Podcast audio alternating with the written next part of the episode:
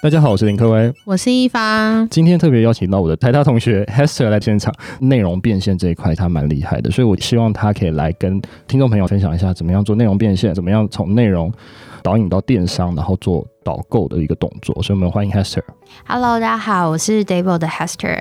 第一个，我想要知道说你现在的工作大概是什么样的职责，然后大概在做什么样的事情？这几年都在数位广告圈，然后我做的工作都是比较偏向是流量变现。可能大家对流量变现这个词比较不熟悉啊，它比较偏向是平常看到的媒体。那媒体它要怎么赚钱呢？通常都是透过上站的使用者，上站使用者创造出来的浏览率，我们叫流量。这些流量呢，可以帮助他们们销售商品，或者是赚取广告的营收。大部分都在做广告营收的这一块。如果我有一个网站，我非常多非常多人。那我就有办法把它转换成现金嘛？是的，这样的话，我是不是就不用卖东西了？我就直接有一个非常大流量的网站就好了。基本上我们都会建议啦，如果你真的要赚钱，那卖东西还是一个比较好的方式。比较直接吗？还是金额比较高一点？我们在说广告变现，你最大的变现能力可能就会是业界的小秘密啦，可能大概。流量的十个 percent、二十 percent 就大概是你的广告月营收，几乎差不多就这样，就很难再上去。但如果你想要再更上一层楼的话，可能就要买一些产品，要导购一些东西。对，对，如果我只是纯靠流量来生活，其实是蛮难的。如果你有一个超大的网站，就举个例子来说好了。如果说想要纯赚广告营收，像内容农场，他们就是一个以广告营收为主要营收来源，联播网营收或者是 Google 啊其他联播网营收为主要来源的一个变现的方式，在以国内还非常知名的内容农场来讲，他可能。每个月吧，可能赚八百到一千万左右。哇，那真的很多哎，可以靠内容农场养活他自己，或养活他全家。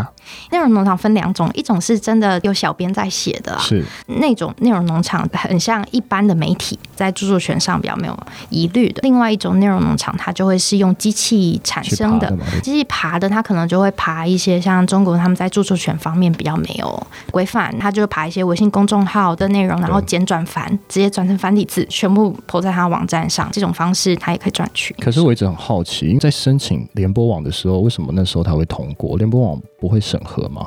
像那种类型的网站，它都是装 Google 嘛。Google 在审核方面，Google 其实也有找过他谈，因为他觉得内容有一点著作权上的问题嘛。虽然是从大陆出来，但是也是人家辛辛苦苦一个字一个字写在公众号上，那你就直接拿来这样对嘛？但是像这种浏览器，他们也是很缺内容搜寻的内容，所以它已经大到不能被消失。它还是一个非常指标的客户，对，就是一个很指标性的网站。大家觉得里面的内容的知识浓度也是够的。Google 自己的监测里面也会觉得这样子的内容其实也没有不好，所以都还是可以继续活下去，还是会活下去。我想问一下，常常听你在讲，会想到什么个性化推荐啊这样的东西。所以如果说我有好的 content，是不是也是需要个性化推荐给这个读者？他到底要读什么东西？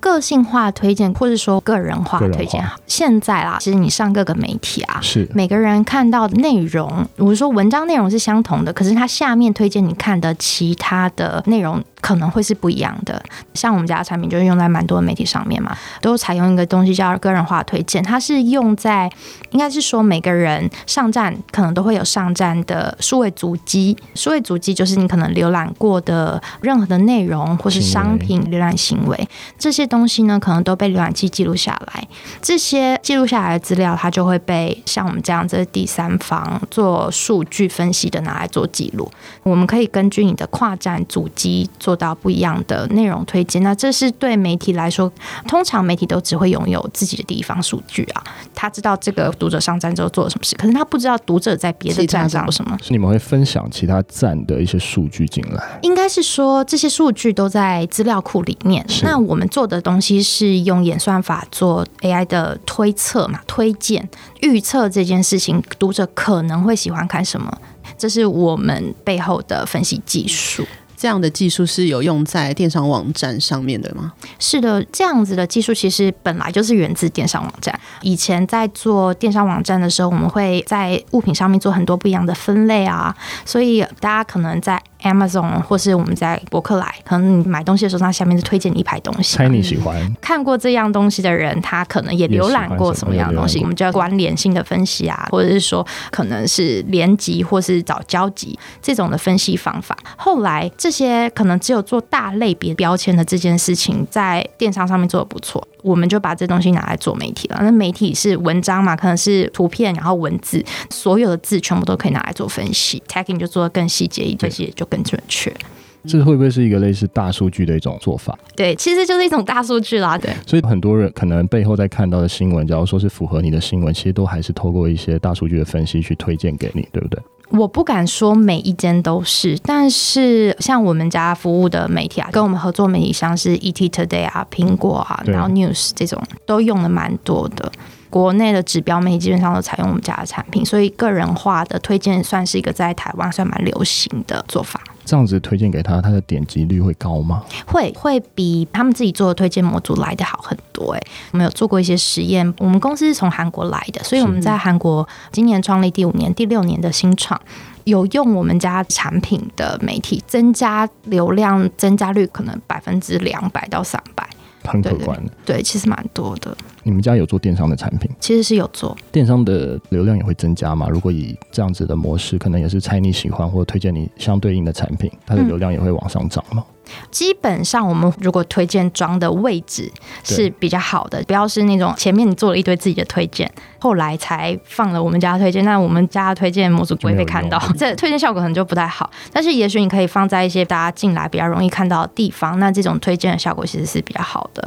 或是另外一种做法，现在开始很多电商网站流行写自己的内容了，做一些可能开箱啦，或是告诉读者他们的评价，像美妆网站其实做了蛮多，二零二零年或是二零。二一年春天，大家最流行的什么样子的美妆产品之类的，像这种的内容，其实就还蛮适合用电商跟文章的方式结合做这样子的推荐。等于说是以内容带货的概念吗？没错，现在还蛮流行的。我们说内容电商，就是内容跟电商的结合。嗯，有哪些例子可以跟我们分享一下吗？比较有名的例子，像早安健康，我觉得还蛮典型。早安健康其实它现在是红海旗下的一个企业体嘛，它原本是做健康类型的杂志出身的，是后来他就开始会卖一些商品，比方说花旗参啊、保健食品啊、嗯、这些东西。事实上，这两个卖商品跟内容能不能结合，事实上是可以的。其实只要在内容里面置入写的方向，可能跟商品做连接，或者是说在内容里面。做一些导购都能够帮助两边的营收成长。Pop Daily 也是这样的一个例子吗？Pop Daily 算是内容更置入的例子。怎么说？置入了你不留痕迹，完全不会发现它是原来是篇置入文。其实很多啦，叶佩文他们写餐厅啊、百大的网红景点啊，这些可能都是。以前做公关稿的时候，都是找这些媒体因为发内容，不要讲那些很像广告，就写十大景点推荐，然后前面三大推我们家的东西之类的，或者里面十大美妆产品推荐，可能五大都是埋在里面的内容，这种就是很典型的植入。我常常也看到，比如说人物专访，下面就会带到说，哦，他也喜欢用这样的产品。我觉得这也蛮厉害的耶。这个其实也是一种置入的方式，电商百百种置入，看你的切角是什么。怎样的置入你觉得最有效？是不是比较难的题目？呃，我们来举一个操作过的产品好了。我之前都操作一些医疗类型的产品，也可以啊。好硬哦，这很硬对吧？可是医疗是不能下广告，只能下这种公关稿。医疗产品它不能说疗效，医生可以说它有什么疗效，可是广告文你是不能这样讲的。通常在文章的置入里面，或是影片置入里面，我们就会找医生来背书。比方说，我讲一个产品叫优洛乳，某个优洛乳品牌为例好了。通常优酪乳我们就会联想到让肠道比较通顺啦，然后身体比较健康。但是这种宣称疗效的东西呢，事实上是不能在广告上面被说的，就是比较不建议啊，因为很有可能被罚钱。所以在这个时候，我们通常会做文章类型的植入，比方说过年吃太油，医生就会出来说哦，过年吃太油会有三高的危险啊，三高的危险。这时候我们会推荐用什么样的方式来让你远离这些危险。远离这些危险，你可能就会提到乳酸菌，可能就会跟优酪乳相关，让大家往这方面去联想。这是媒体的操作方式之一。另外一种，我觉得蛮有效的，应该就会是那种像大家很常看刚刚讲的 Pop Daily。Beauty 美人圈啊、美丽佳人、GQ 这些时尚类型的杂志，做了百分之五十以上的文章都是植入。可能去年最人气的彩妆品啦，或是大家觉得时尚的配件，这些东西其实都是导购的。想问，如果是保养品类的，哪一种植入方式会是比较好的？现在保养品，我觉得卖最好的方式，除了这种植入以外啦，刚刚讲了文章的植入以外，网红应该是最有用的、最快的。内容写的再好，其实还是比不过网红的一句话。在做一个产品的时候，它不会是只有用一种渠道，网红可能是其中。最后一里路带货的最后一里，如果你这个品牌没有什么人知道，光是要靠网红推也是很难推得动啦。大部分大家会做的还是先让大家认识我的品牌，至少要有一定的信任感之后。才有办法再做下一步吧，不然大家都不太会买单的。如果只是一个电商小白，他第一次要入电商，他有一个很好的产品，你觉得你要怎么推荐他？先去找媒体写一个新闻稿吗？还是要怎么样的做法，让他可以达成第一步？以电商最后的结果来说，都是想卖东西嘛，对，啊、对吧？但是卖东西之前，我刚刚讲，就是第一件事是让大家认识你，第一件事就是要曝光。曝光，你可能就是要找有大流量的媒体，大家可能很熟悉、很常见，就会是一般的电子内容媒体啦，那或者是 Facebook、Google 的关键字，其实都是可以用的渠道去做第一层的曝光。我会建议产品刚开始哦，大家对它信任感不足，所以在一些新闻媒媒体上面的曝光其实是比较重要的。相对起可能在 Facebook 上面，因为这是我们自己操作的经验啦。在 Facebook 上面最后一里路的转换会比较好。所谓最后一里路，就是直接把使用者带到网站上，然后让他付钱，会付钱，这是最后一里路。可是他在做这个付钱的决定之前，他会经过一条很漫长的搜寻的道路。比方说，他看到你的商品，要先看到，那他才有想法。想法之后，他要去搜寻，在这些会经过的路上，你都必须下你的广告预算。到最后，你才会在 Facebook 转换成功。那还是要在外面铺非常多的梗，可能多很多内容，可能十大，然后它就是其中一个这样子。对，或者是说做自己的网站。介绍他的产品嘛，这件事情是肯定要做。如果他想买东西的话，可是从别人口中讲出来的，会不会网友比较喜欢呢、啊？其实你的网站也可以做别人口中讲出来的，使用者见证。这个其实还蛮多人做的，尤其你是一个白牌产品，或者是说刚进入市场的时候，可能都需要做这些事情。Dable 除了刚刚你讲到的个人化推荐的一个服务之外，还有什么其他的服务吗？个人化推荐的这样的服务是我们 Dable 的一个产品。这个产品的应用呢，两个面向，一个是针对刚刚提了蛮多网站主的部分，网站上面他可能需要这样子的推荐，去把他的使用者给留在站上。但是网站还要做另外一件事情嘛，就是他想要获得广告营收。广告营收这一部分也是由 Dable 这个平台吐广告给他们，然后他们可以在我们这边赚取广告分润。为什么我们会有这些广告呢？我们作为一个平台，另外外一面呢，对一些品牌主宣传，然后让他们来我们家下广告。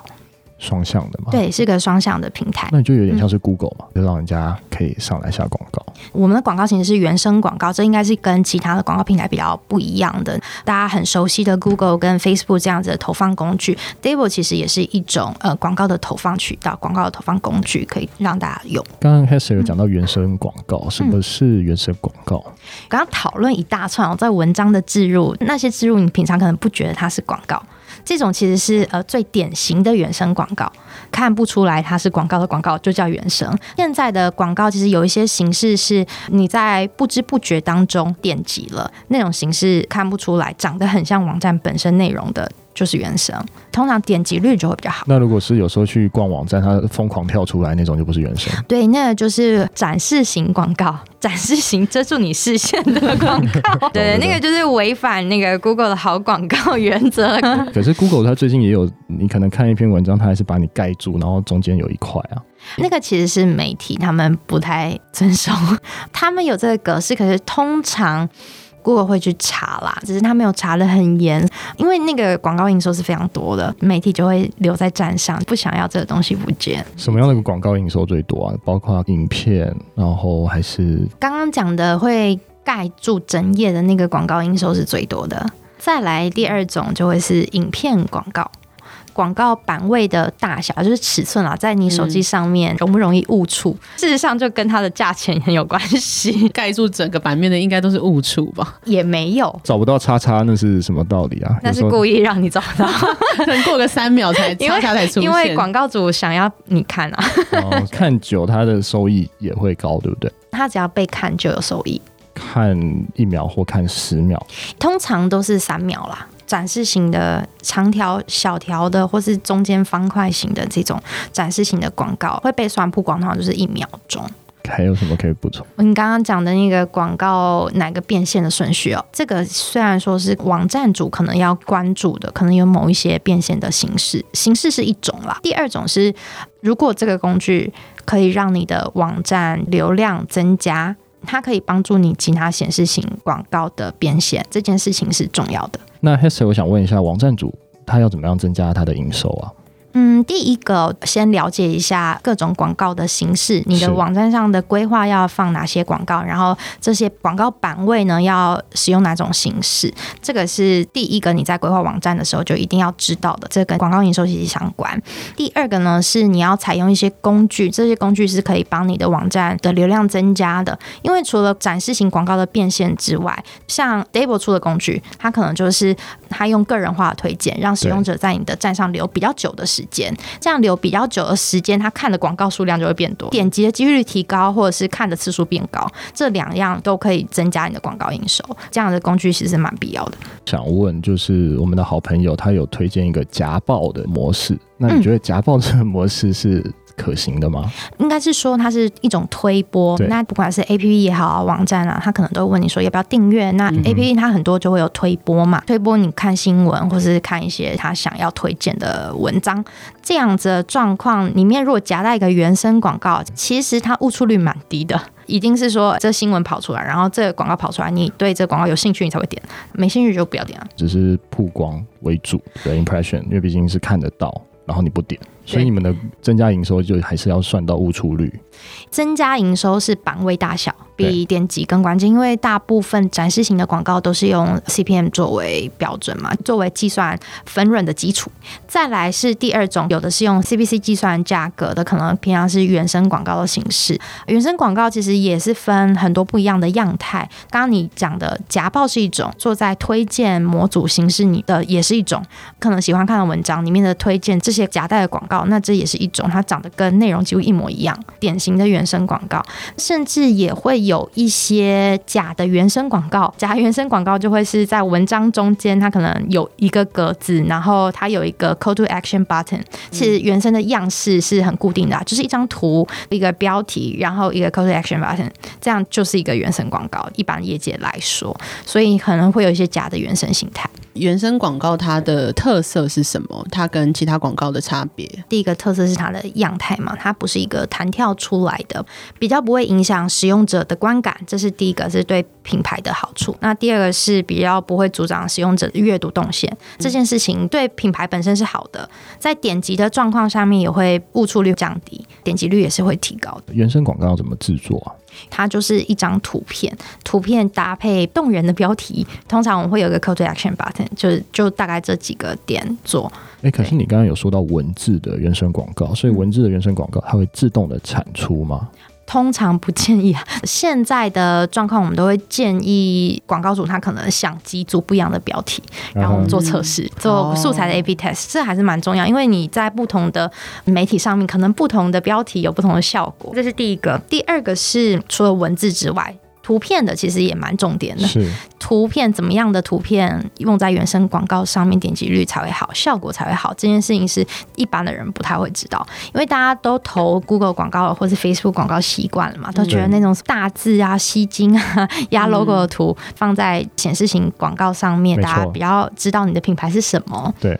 可是，在原生广告呢，我们希望是以的内容去吸引别人，所以最好就放一些很朴实的照片，就很像新闻类型的照片，你的产品相关或是情境的照片，最好是情境的图片，带一个可以引人遐想的标题。大家比较会点进去看。如果想要更了解怎么制作原生广告的话，可以去哪边找这样的资料呢？Stable 在 Medium 上面有一个 blog，在上面其实做了蛮多有关原生广告素材的分析。那包含说在各个产业，我们过去投放的数据里面，怎么样子的素材表现最好？比方说，真材产业可能有些在做 recruiting 下广告啊，大的企业想说要招人，在我们的研究里面啦，就是这样的素材可能用一个人到两个人的图片会比很多人来的好，或者是说，如果用插图式的图片，会比你用相片来的好，可能点击率就会提高。标题要怎么下啦？背景是要空白的，还是要比较杂乱，或是温馨，各种不一样的色调？嗯、我们有做过蛮深入的研究，欢迎大家到我们的 blog 上面看一下。